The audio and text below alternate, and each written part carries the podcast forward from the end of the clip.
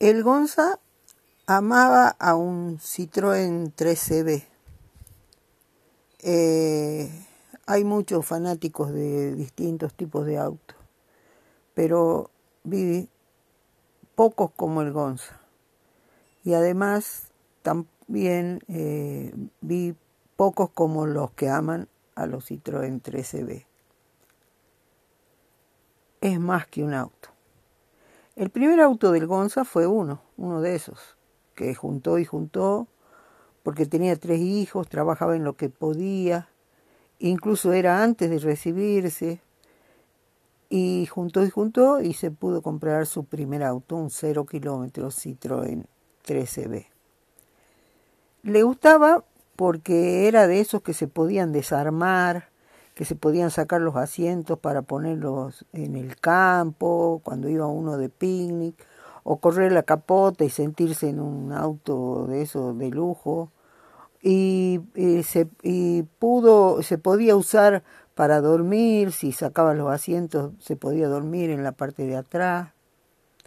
En algún momento hizo, dibujó planos para hacerlo una camper tengo todavía esos planos que son una alucine porque se puede hacer en la parte de arriba sacando la eh, reemplazando la capota se podía hacer como un buche donde se ponía una cama en la parte de abajo eh, que salga un toldo para hacer un comedor y, y armar una pequeña cocinita. Él tenía pensado vivir en ese auto y, y lo pudo uh, usar eso, todo eso que él eh, tenía pensado, cuando se tuvo que ir de la casa, cuando fue la separación de su esposa. Vivió en ese auto, en un tiempo y al principio en la calle. Después alquiló un garage porque era invierno y eh, no era bueno dormir en un Citroën que no tiene que no tiene no tenía nada eh, tenía chifletes por todos lados. Y así vivió hasta que hasta que pudo tener su, su alquilar su casa. Vivió bastante tiempo así. Cuando se vino a Jujuy se trajo el autito con él. Eh, los fines de semana casi todos se iba a Córdoba a visitar a los chicos, salía el viernes después de trabajar y volvía, eh, llegaba el domingo a las seis y media, siete de la mañana a trabajar. Eh, era un viaje largo, tedioso, con un autito que iba a poquita velocidad, que tardaba un montón y que él disfrutaba ah, yendo y viniendo en ese auto pensando en en estar con sus hijos. Eh, cuando ellos necesitaron tener movilidad, los chicos, se lo dejó a Marilén, su ex. Y en el primer verano desde que nos conocimos, Marilén quiso venir porque quería conocerme, quería saber a quién le iba a dejar sus hijos y este, ella ya no volvía más en el verano. Entonces ese fue el último verano que vino Marilé y para venir vinieron otra vez en el Citroën. Eh, ese viaje eh, era como algo impensado para hoy, vinieron dos adultos y cuatro niños que armaron como camitas atrás y durmieron prácticamente todo el viaje. Hoy eso es impensado de hacer. Ese verano paseamos todos en ese auto, una manifestación en el auto, íbamos todos adentro. Bueno, cuando estaba terminando el verano, por trabajo, yo tuve que ir a Humahuacá una semana antes del carnaval. Soy, tengo una suerte. Justo a, trabajar en el hospital de Humahuaca una semana y empezaba el carnaval. Así que me fui eh, así y me quedé, por supuesto, a empalmar con el carnaval. El Gonza no me veía desde hacía dos semanas. El sábado de carnaval dejó él eh, organizó todo, dejó a, su, a la familia en el ómnibus a Córdoba y salió para Humahuaca en mitad de la noche. Cuando estaba llegando a Volcán, en ese momento la subida de Bárcena y de Volcán era eh, de tierra, en medio de esa tierra, en medio de la noche, de golpe se levanta una cosa negra y se la traga. Esa cosa negra era un toro que no le hizo ni cosquilla el auto, pero el auto se desintegró, quedó las latas, todo hecho bosta. Entonces él juntó todos los pedacitos del auto, lo puso atrás y acomodó un poquito como para poder eh, andar y volvió, así se volvió a San Salvador de Jujuy. Todo Ciudad de Nieva se acuerda de esa noche, todo Ciudad de Nieva se acuerda porque buscó dos piedras y durante toda esa noche y esa madrugada chapeó con dos piedras el auto. Eso es amor y no cagada, porque esa misma tarde esa misma siesta él salió de nuevo para Humahuacá para verme.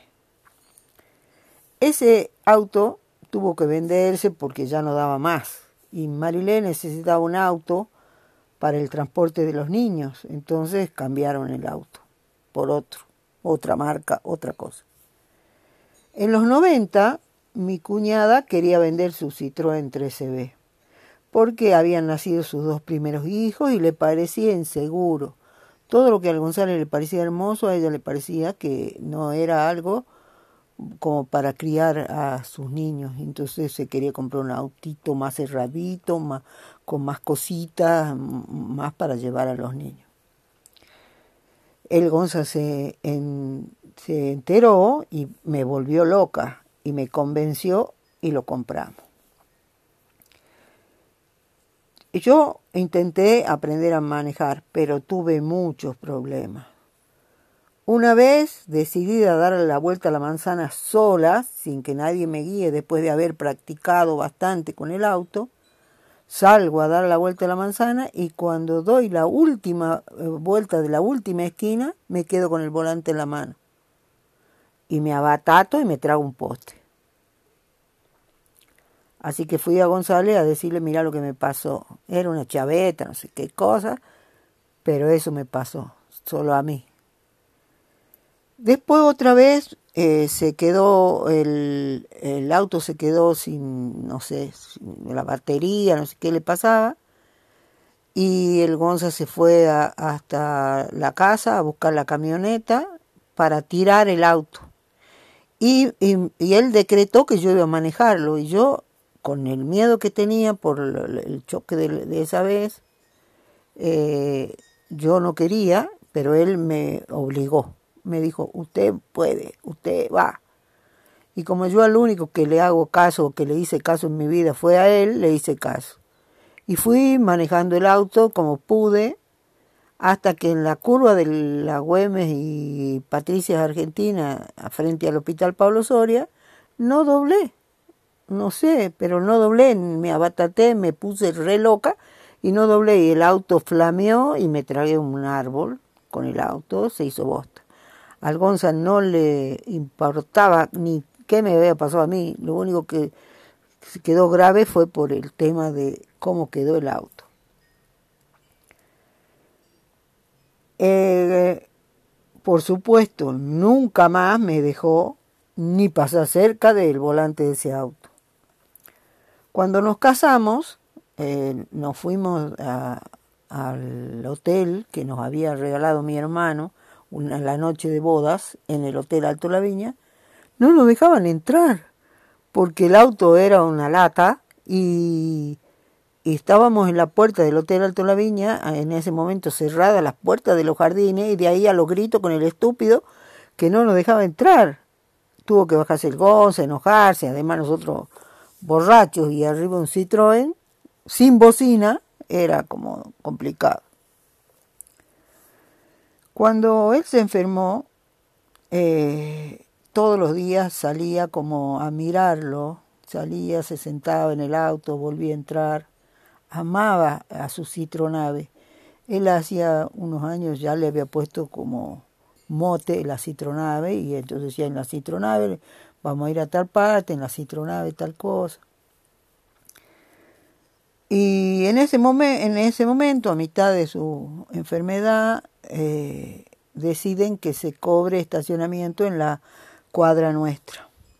Entonces presenté una nota y fui a hablar con el intendente en ese momento, era Marti Arena, y me dijo que tener cáncer no es discapacidad.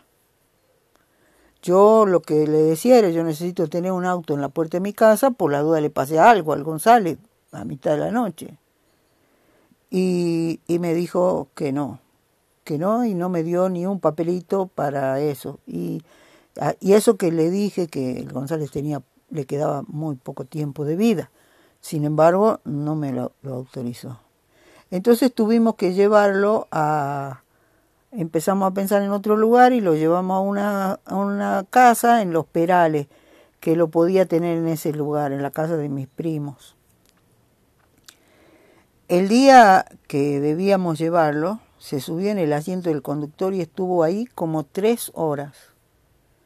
Hasta que vino Pérez y charlándolo, enojándose, consiguió que lo deje manejar y él, por supuesto, fue de acompañante. Fue muy duro para él dejar el auto. Se despidió como si se estaría despidiendo de un hijo. Le dio vuelta, lo cerró, le revisó todo, lo viró, le, lo dejó asegurado y todo lo demás porque estaba, él sentía que se estaba despidiendo del auto y que no lo iba a ver más.